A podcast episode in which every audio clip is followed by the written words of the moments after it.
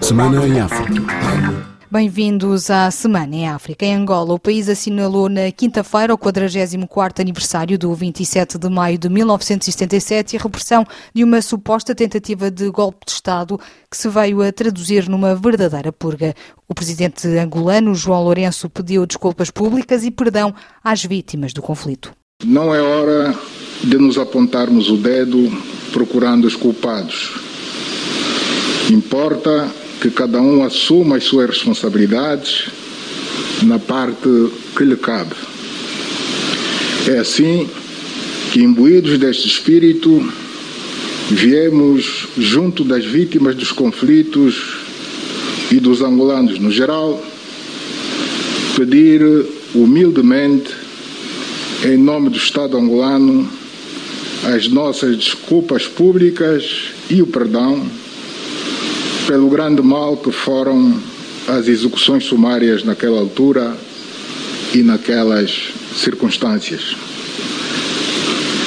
Este pedido público de, desculpa, de desculpas e de perdão não se resume a simples palavras. Ele reflete o nosso sincero arrependimento e vontade de pôr fim à angústia que ao longo destes anos as famílias carregam consigo por falta de informação sobre o destino dado a seus entes queridos. Ainda na quinta-feira, o governo angolano entregou no Largo da Independência, em Luanda, as primeiras três certidões de óbito aos familiares das vítimas, com quem falou o nosso correspondente em Luanda, Francisco Paulo. Silva Mateus, sobrevivente do 27 de maio, aplaude a iniciativa e faz saber que há 20 anos que a sua organização se tem batido para que os familiares das vítimas de conflitos políticos fossem honrados com certidões de óbito. Nós, Fundação 27 de Maio, há 20 anos a esta parte, sempre nos debatemos para que acontecessem o que está a acontecer neste momento. Estão quatro itens que nós defendíamos e defendemos quase que resolvidos, faltando somente os arquivos da DIS. A semelhança do general Silva Mateus, Carolina Ferreira, filha do músico David Zé, entende que o ato em homenagem às vítimas dos conflitos políticos tem grande significado para os familiares que esperavam por uma certificação de óbito. Para mim já representa muita coisa, né? Nós estamos há muitos anos desde que o pai desapareceu. Obrigada. Não soubemos onde foi enterrado. Agora que a decisão é fazer a exumação, entregarem os corpos, é muito importante. Para o coordenador da Comissão para a Implementação do Plano de Reconciliação em Memória das Vítimas dos Conflitos Políticos, Francisco Queiroz, a homenagem às vítimas do 27 de maio é sinônimo de reconciliação das partes desavindas. O acontecimento que hoje estamos a celebrar, homenageando as vítimas do 27 de maio, não é para esquecer o 27 de maio. Trataremos de localizar os corpos dos que pereceram e faremos a entrega às famílias. Luanda para RFI, Francisco Paulo. As vítimas e familiares precisavam de ouvir o Estado reconhecer e pedir desculpas pelo massacre, aponta o porta-voz da Fundação 27 de Maio. No entanto, Lucas Pedro interpreta este discurso como uma manobra política um ano antes das eleições presidenciais. Ao nosso ver, isto é uma manobra política. As declarações, tudo bem que era isso que nós precisamos ouvir, o Estado reconhecer. Mas também nós achamos que o seu presidente está a fazer um aproveitamento político, fez um aproveitamento político sobre esse assunto, uma vez que a sua popularidade caiu. Segundo as estatísticas de várias organizações não governamentais, até a sua eleição, o João Lourenço gozava, de facto, era, era um político com, com mais credibilidade, transmitia confiança à população. De lá para cá, devido à crise que hoje está a deixar milhares de vítimas, em pleno tempo de paz, e o. Presidente da República, tendo em conta as últimas sondagens, aponta que a UNITA poderá vencer as próximas eleições, então aproveitou-se do assunto, como bom político, para fazer as suas manobras dilatórias. Maputo 105 FM em Moçambique, a SADEC deve voltar a reunir-se por volta de 20 de junho para voltar a debater a questão do terrorismo em Cabo Delgado. Na reunião regional que decorreu esta semana em Maputo, na capital, o presidente Filipe Nyusi afirmou ter saído resoluto quanto aos passos a dar para gerir esta crise. Saímos desta semana mais resolutos, fortalecidos e claros dos passos concretos que devemos dar para conter os ataques Adotamos medidas visando eliminar pela raiz as ações terroristas através do reforço da capacidade operacional das forças de defesa e segurança no seu combate. Segurança fronteiriça, eliminação de fontes de financiamento do terrorismo e reconstrução de infraestruturas destruídas.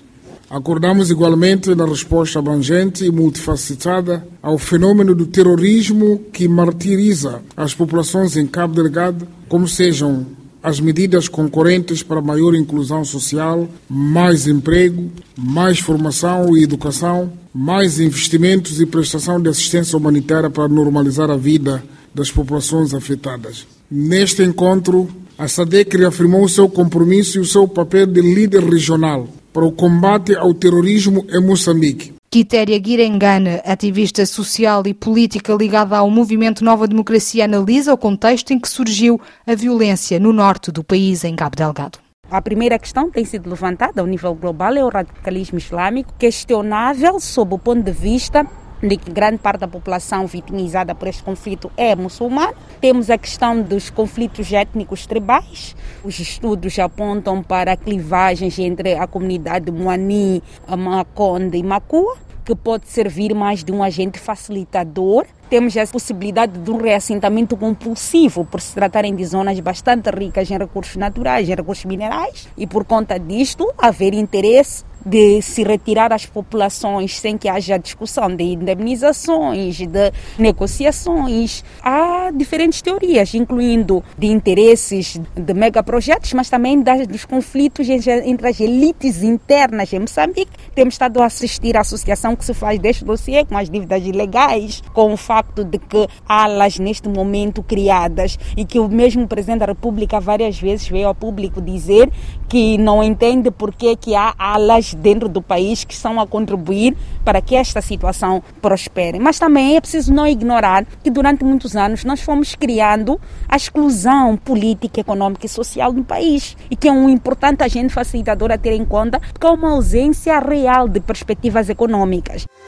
Bissau 94 FM na Guiné-Bissau, Mamadou Saidou Baldé tomou posse no início da semana, na segunda-feira, como novo presidente do Supremo Tribunal de Justiça do país.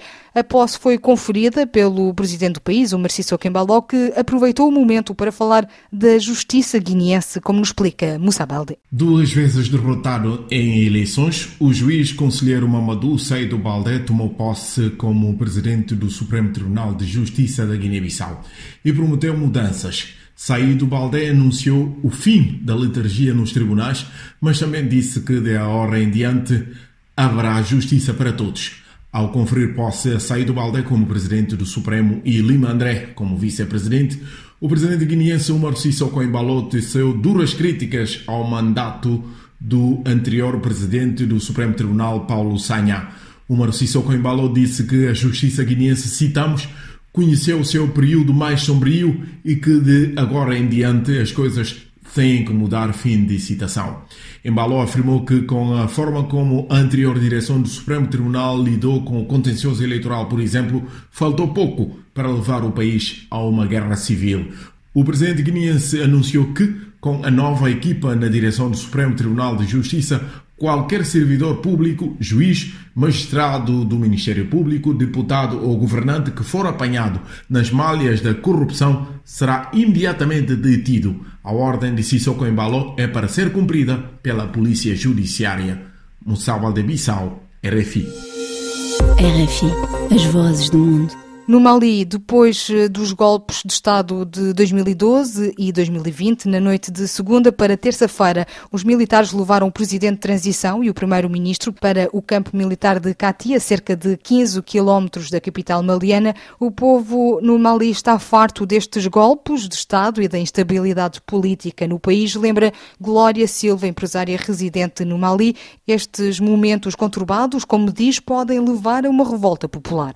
O povo teve um bocado adormecido por vários motivos. Se houver um político que alerta a consciência popular, os populares são capazes de retirar os militares do poder. Já o fizeram há muitos anos, na década de 80. Foi o povo que retirou um ditador militar Ele meteu os tanques na rua e o povo morreu, mas o povo acabou com os militares e pô-los no sítio. E aqui eles estão a esticar a corda que o povo vai ter que fazer isso também, porque os militares são para servir o povo, não é o povo a servir os militares. Se os militares continuarem no poder, podemos fazer uma primavera maliana como os árabes fizeram. Mas há líderes da sociedade civil? Existem. E eles estão a fazer as suas bases. Existem políticos que são capazes de lá chegar. Porque os políticos também estão fartos. A sociedade civil está farta. Por isso, essa consciência popular pode vir a existir. E pode ser de um momento para o outro. Se forem bem preparados, bem sintonizados, pode existir amanhã.